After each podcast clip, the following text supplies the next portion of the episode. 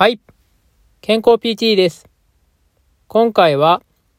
大腿骨、頸部骨折のリハビリ方法について話をしていきたいと思います。大腿骨の頸部というのは、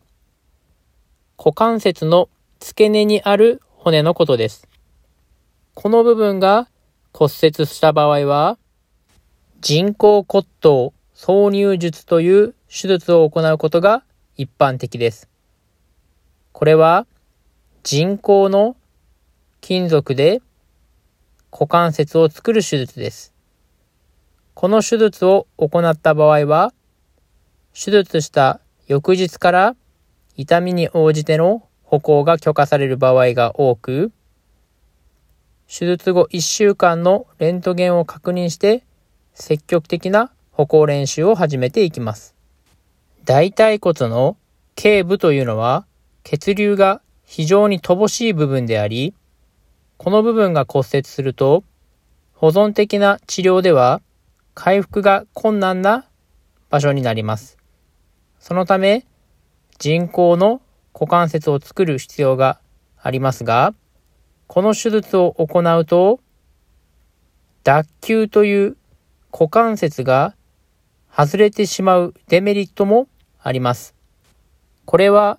手術のやり方によっても脱臼する方向が変わってくるのですが、一般的には後方侵入というお尻の方から人工の股関節を作る手術を行う場合が多いです。この場合は股関節を曲げた状態で内側にひねると脱臼しやすくなります。そのため、この人工骨頭挿入術の手術をした後は、足を内股にする動きや、股関節を角に曲げる動きをすることができなくなってしまいます。ですので、リハビリのポイントとしては、この股関節が脱臼しないような練習をしていくことが大事になります。特に脱臼しやすい例としては、靴を履くときに体を前かがみにして脱臼することが多いです。そのため、予防法としては、靴を履くときは靴べらを使うことを勧めています。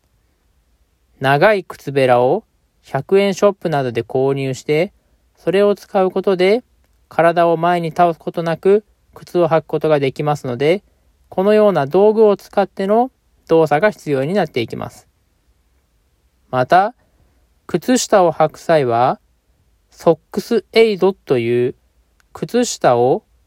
紐に通して簡単に履くことができる道具がありますので、そちらを使って靴下を履く練習などを行います。また、床に座る際は、横座りができなくなりますので、あぐらや正座、足を伸ばした姿勢での座り方を練習していきます。さらに、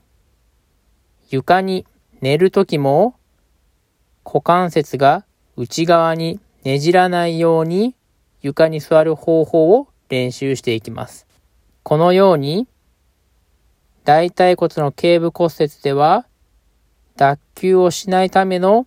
動作を練習していくことが大事なポイントになっていきますので、今回お話しした脱臼しないための方法を参考にしていただけたらと思います。今回は以上です。ではまた。